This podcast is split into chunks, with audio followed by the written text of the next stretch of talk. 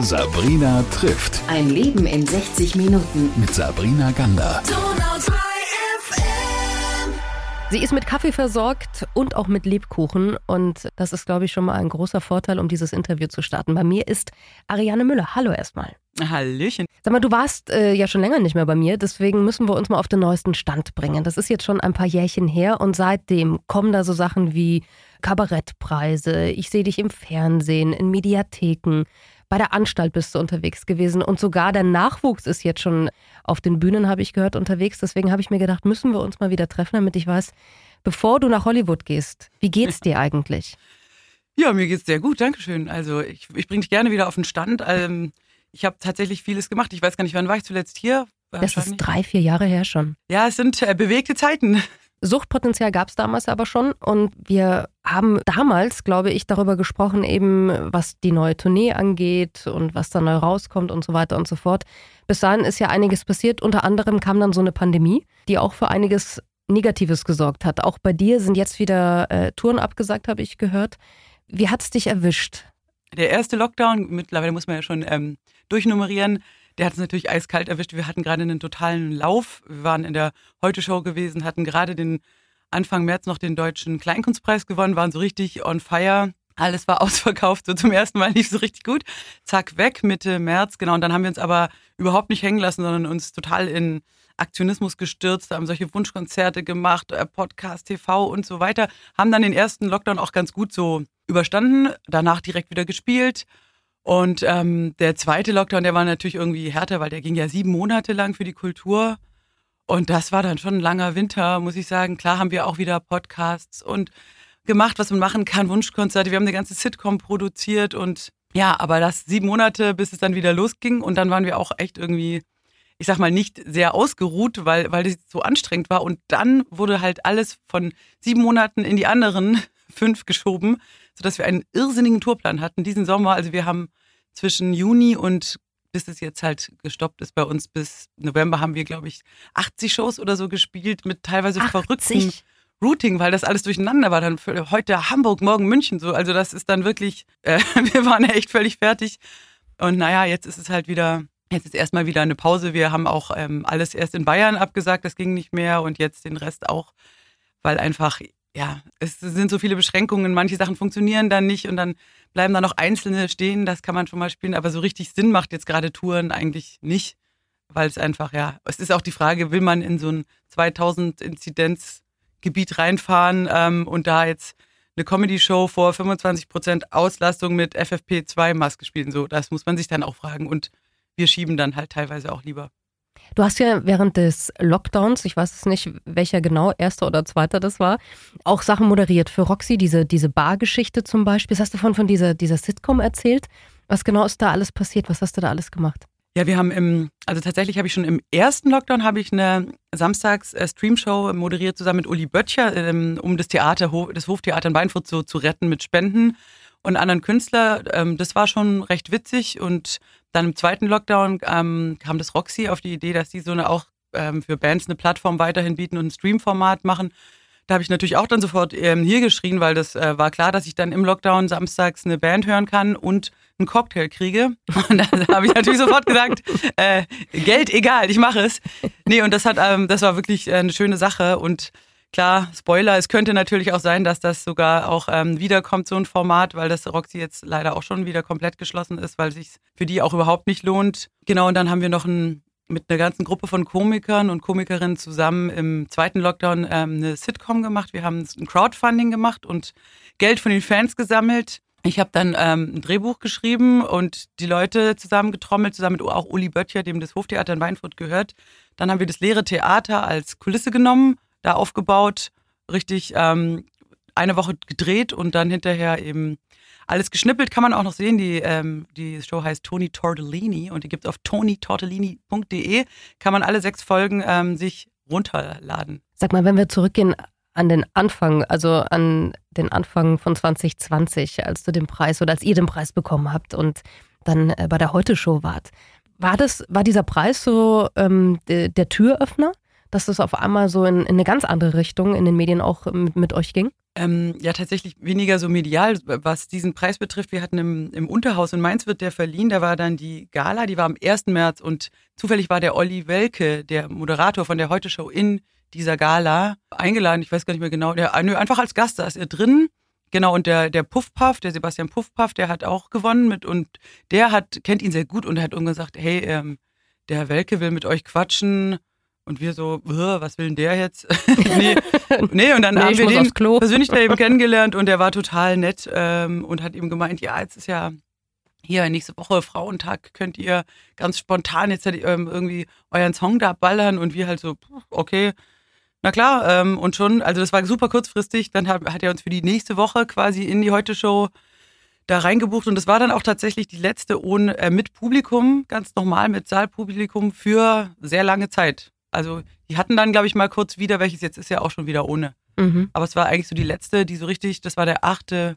8. März, genau, Weltfrauentag. Da haben mhm. wir am Ende noch diesen Song geballert und danach war echt schon wieder alles vorbei. Wie sind denn so die Reaktionen seitdem auf euch? Also ich weiß ja, die Anstalt kam dann noch. Wie kam das denn? Ja, die, ähm, die haben uns einfach angefragt, ganz normal über Agentur, aber ich denke mal, das ist ja auch so, die besetzen ja auch viel aus Kabarett-Comedy-Bereich und da sind wir ja auch schon so auf dem Schirm und da war das Thema dann äh, genau Pflegenotstand und Kultur erhalten und da hatten wir diesen Song systemrelevant, den hatten wir schon vorher mal auch im SWR gebracht und den, den haben sie sich rausgesucht, dass der eben sehr gut reinpasst und haben wir dann so ein komplett neues Musikvideo gedreht und noch eine produzierte Version gemacht.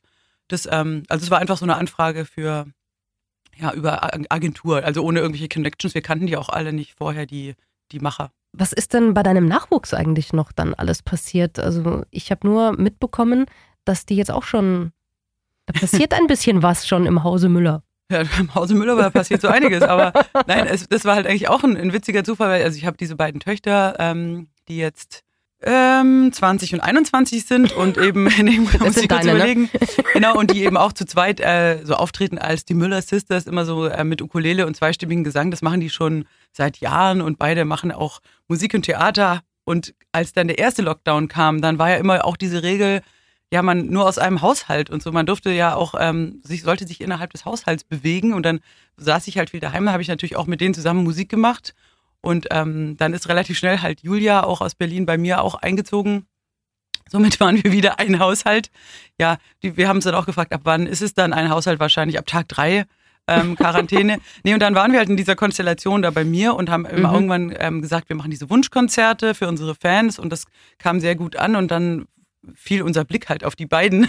und dann haben wir die natürlich, also wir hatten die auch schon vorher öfter mal bei Shows als Backing-Sängerin so eingespannt und haben mhm. gesagt, okay, dann macht ihr halt auch mit, weil wir können jetzt nicht die Band zusammenbringen oder so. Also wir haben natürlich schon überlegt, es sind zu viele Leute und Abstände und das geht alles nicht. Und dann, naja, gut, hier ein Haushalt, alles klar, kommt mit.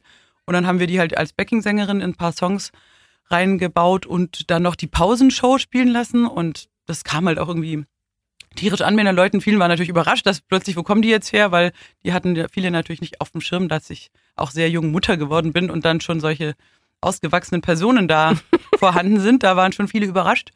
Und die haben dann auch tatsächlich jetzt, mittlerweile sind die auch ganz gebucht, haben echt auch viele Auftritte. Die haben ja sogar bei Donau 3 FM das, was haben sie, so ein, so ein Rooftop, nee, mhm. äh, Balkon.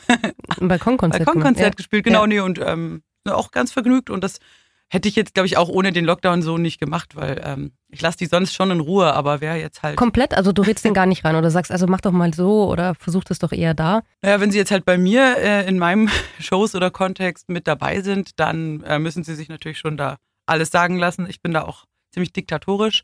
Aber was die jetzt so da zu zweit machen, da mische ich mich überhaupt nicht ein. Also da, das geht, läuft auch völlig außerhalb von meinem Klar kann es mal sein, dass sie mich fragen, ich hab, wir haben hier eine, eine, Anfrage, was können wir da verlangen oder sollen wir das machen? Mhm. klar, äh, berate ich da gerne, ähm, aber es ist nicht so, dass ich äh, jetzt da so die Tennis, Tennis-Muddy bin, die, die da irgendwo hinprügelt oder so wie Marmager, wie bei Kim Kardashian. Also so bin ich jetzt noch, noch nicht drauf. heißen die. Die Marmager, halb die Marmager. Mutter, halb Manager. Ach so, ja großartig. Ja. Ja. Ariane, wie geht es denn weiter? Also was, was erwartet die äh, Fans, wenn wir mal perspektivisch gucken? Und es ist Frühjahr 22. Wir hoffen einfach, dass es dann besser wird. dass es ein, eine ganz normale, ein ganz normales Tourleben gibt für euch auch. Was steht an? Ja, und das ist jetzt natürlich der, wirklich der lustige Punkt, weil klar steht, der Kalender ist voll, also wir sind 22 durchgebucht aber ich habe halt keine Ahnung. Ich kann es wirklich nicht sagen, ob das so stattfindet. Und das war, also das hat mich vor zwei Jahren, am Anfang hat mich das wirklich in Wahnsinn getrieben, weil ich bin totaler Control-Freak und mhm. nicht zu wissen, was ist in vier Wochen so. Aber mittlerweile bin ich an so einem Punkt, wo mir alles scheißegal ist. Also es ist mir auch, ähm, ich, in meinem Kalender steht, glaube ich, 20. Januar beginnt Tour. Okay, schauen wir mal. Also ich bin halt, ja, vielleicht ist wieder Lockdown bis Mai. So, keine Ahnung, vielleicht ist für immer alles geschlossen. Ich bin aber damit jetzt irgendwie voll entspannt. Ich bin so in dieser Phase, wo ich die Trauer und die Wut und alles hinter mir gelassen habe, bin voll zen-mäßig drauf. Ich, ich hoffe, dass irgendwie Theater wieder stattfindet und dass die Leute auch zurückkommen. Aber ja, ich traue meinem Kalender nicht mehr. So wirklich, er hat mich so oft enttäuscht. Also. Dabei kann er ja gar nichts eigentlich, der arme Kerl. Ja, also ich, ich meine, es ist ja auch nicht wirklich Lockdown gerade, sondern die Kultur wird ja so halt mit so vielen Auflagen belegt, dass man dann, das ist sogar fast noch gemeiner, man dürfte ja irgendwie spielen, aber es macht halt für uns, die wir nicht gefördert sind, finanziell gar keinen Sinn. Ich meine, so im Stadttheater ist es dann wurscht, ob nur 30 Prozent der Leute kommen, da wird alles bezahlt, aber wir spielen halt auf Tür und mhm. es auf Tür ja. bedeutet pro also Ticket Eintritt ja. auf Ticket mhm. und wenn die einfach sagen, ähm, es sind nur ähm, 25 Prozent zugelassen, dann macht es für uns überhaupt keinen Sinn, mit unseren Fahrtkosten, Spesen, Hotel und allem da überhaupt aufzubauen. Das, äh, da entstehen ja auch für den Veranstalter Kosten von dem Techniker bis hin zu Einlass ist jetzt auch so kompliziert geworden. Man braucht ja zehn Leute, um einen mit äh, Luca-App und Impfpass und tausend Tests und so zu kontrollieren, bis die da erstmal drin sind. So. Also es macht halt irgendwann keinen Sinn und das Gemeine ist, dass man natürlich dann keine Entschädigung kriegt. Also der, der, mhm. der zweite Lockdown, so November, Dezember, das war okay. da hat man irgendwie dann Ausgleich bekommen, aber irgendwie sonst. Und jetzt ist, glaube ich, alles von wegen, ja, komm Es halt ist klar. ja nicht, es ist ja kein Lockdown, deswegen genau. gibt es auch keine, keine Zahlungen, ne? Genau, es ist so ein halblebiger Kulturbeschränkungs- also Lockdown ist ja nur in wirklich Hochinzidenzgebieten in Bayern ja. teilweise oder Sachsen, aber bei uns ja, man wird so ein bisschen am, am langen Arm, lassen sie einen verhungern, sage ich mal. Gemein, die äh, freie Kultur ist schon schwierig. Ich ist auch ein, ein Thema, das echt für, für viele jetzt sehr bedrohlich wird. Wenn der ganze Winter wieder so durchgeht, weiß nicht, was da noch übrig dann ist. Also, puh. Ich habe letztes Jahr im zweiten Lockdown war das, glaube ich, mit einem Comedian gesprochen, der auch beim Quatsch Comedy Club mit dabei ist, der dann sagt, es gibt ganz viele um mich herum, die aufhören, die nicht mehr wollen. Die werden auf einmal Programmierer oder suchen sich eine Ausbildung. Hast du das im Umfeld auch erlebt bei dir?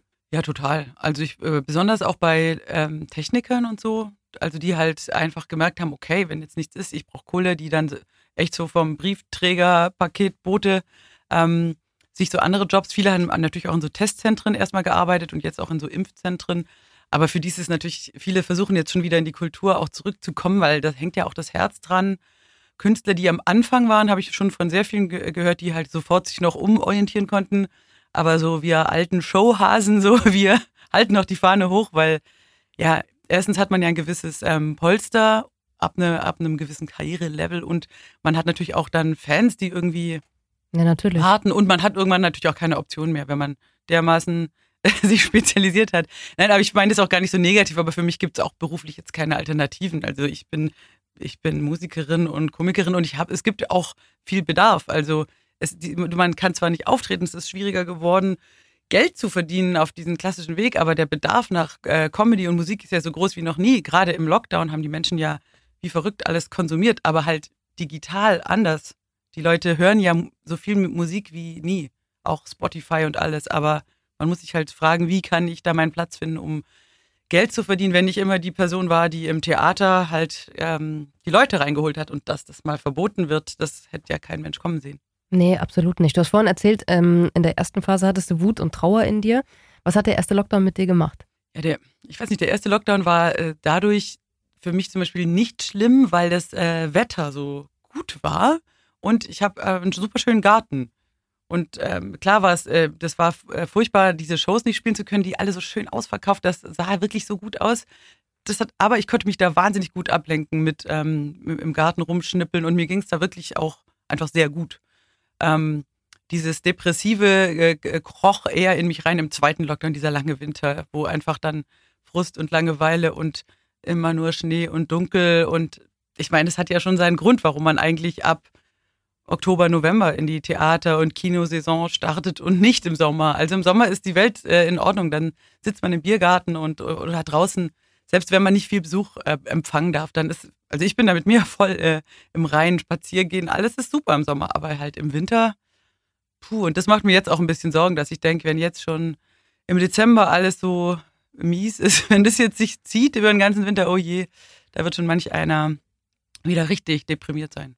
Das denke ich auch. Aber umso wichtiger ist, dass, dass Menschen wie du, dass ihr nicht aufhört, dass ihr nicht, dass ihr nicht sagt, nee, wir machen jetzt was anderes, sondern wir bleiben, wir kommen wieder. Wir wissen halt nur nicht wann. Was, was, was denkst du denn, wie können denn auch die Menschen, die Zuschauer das Ganze besser unterstützen? Ich weiß, dass auch viele Angst haben, in, in Theater zu gehen jetzt gerade wieder, weil sie eben sagen, hui, ist gefährlich. Aber wie, wie kann man denn gerade die kleinen Bühnen und, und die kleinen Sachen unterstützen? Ja gut, letztendlich, die, wenn man die Live-Theater unterstützen will, natürlich schon mit hingehen. Und das muss natürlich auch jeder für sich ähm, entscheiden. Ich glaube, die Theater sind eigentlich ein relativ sicherer Ort. Besonders viele haben so in krasse Belüftungsanlagen investiert und da ist ja eine Einlasskontrolle. Da sitzt man, ähm, selbst wenn man den ganzen Abend da sitzt, umgeben von maximal ein paar Leuten. Also ich glaube, es ist deutlich äh, ungefährlicher, wenn man das so sagen kann, ähm, in Theater zu gehen, als in einen vollgepackten Zug rein oder so. Äh, das, wobei das natürlich ein Whataboutism ist. Und ich kann auch jeden verstehen, der sagt, nein, ich gehe nicht raus. Dann kann man aber zum Beispiel erstens ähm, Tickets kaufen für später, dann haben die Leute schon mal finanziell Spielraum. Man kann auch Tickets verschenken, man kann auch Künstler direkt unterstützen, mal CDs kaufen, mal bei Patreon ähm, und sei es nur denen mal ein Like zu geben irgendwo. Also man kann es auf ähm, digitalem Wege machen und wie gesagt Gutscheine auch zu verschenken für vielleicht für kleine Theaterbühnen, dass man sagt zu Weihnachten allen Bekannten und die können das dann auch im Sommer einlösen oder in dem Biergarten. Aber die Theater sind dann flüssig in dem Moment und also es gibt schon ich, Möglichkeiten, dass die am besten halt direkt einfach versuchen, den Leuten was abzukaufen und äh, die aufzumuntern, weil viele Theatermacher sind natürlich sehr frustriert. Also die haben ja nur dieses Live-Business. Wir Künstler sind ja da noch ein Stück weit flexibler, können auch digitale Wege gehen und irgendwie durchhangeln. Aber wer halt wirklich so ein Theater hat mit so gepolsterten Möbeln und staubigen Scheinwerfern, der. Ich habe ja selber auch ein kleines Theater, was seit zwei Jahren geschlossen ist. Seit zwei Jahren kann ich das nicht aufmachen, weil es einfach keinen Sinn macht, weil es zu klein ist. So, das ist furchtbar. Ich kann da am Anfang, wenn ich reingegangen bin, ich musste wirklich ähm, weinen. Das ist dann ja. so ein Ort, den, für, den, für den man so brennt und wo das Leben mhm. eigentlich drinsteckt und die gute Laune und äh, alle Yeah und Rock'n'Roll. Und dann ist er halt einfach jahrelang dicht. Das ist furchtbar. Was machst du mit dem jetzt gerade? Was passiert da drin? Nichts. Nein, also da wird teilweise geprobt. Also das ist ein Vereinstheater, Theater in der Bastion und es gibt ähm, Leute, die da proben. Es wird immer wieder ähm, da auch Musik äh, gemacht, aber halt es ist nicht mhm. geöffnet für Publikum, weil das einfach von den Gegebenheiten, Hygienebedingungen nicht möglich ist. Also dann lass uns doch optimistisch nach vorne gucken. das, äh, das hoffen wir doch alle. Ähm, mehr können wir eh nicht tun und schauen, dass es äh, 22 weitergeht. Ich finde die Idee übrigens schön, so kurz vor Weihnachten, wenn man äh, sagt, ähm, ich möchte nicht irgendeinen Schrott kaufen, sondern äh, verschenk einfach Tickets oder irgendwie direkt Sachen von Theatern oder Künstlern. Ich glaube, dass das auch eine, eine super schöne runde Geste ist am Ende. Und ich finde, so können wir auch gut das Interview beenden. Das nächste Mal, wenn wir uns sehen, wirst du mir einfach erzählen, wie es so ist, wenn man so seine eigene Sendung im, im, in der öffentlich-rechtlichen um Viertel nach acht hat. Da freue ich mich schon sehr drauf. Ja, das, ich erzähle dann, wie es mit Wetten das so läuft, wenn ich das wieder voll nach vorne bringe. Nee, ich rufe dann aus Hollywood an, ist doch klar. Das fände ich nett. Einfach, dass wir dann in Kalifornien vielleicht so auch in deinen Weinbergen so ein Interview führen könnten. Fände ich, fänd ich super Oder ich komme mit Brad Pitt dann her. Nochmal. Ja, zu ja. Donau 3. 3 FM. ja, hier, heute mit Brad Pitt. Schauen wir mal. Es wird auf jeden Fall gut. Einigen wir uns darauf. Danke, Ariane Müller. Danke, dass du da warst. Und ähm, ich wünsche dir nur das Allerbeste. Danke dir und danke für die Einladung. Sabrina trifft. Ein Leben in 60 Minuten. Mit Sabrina Gander.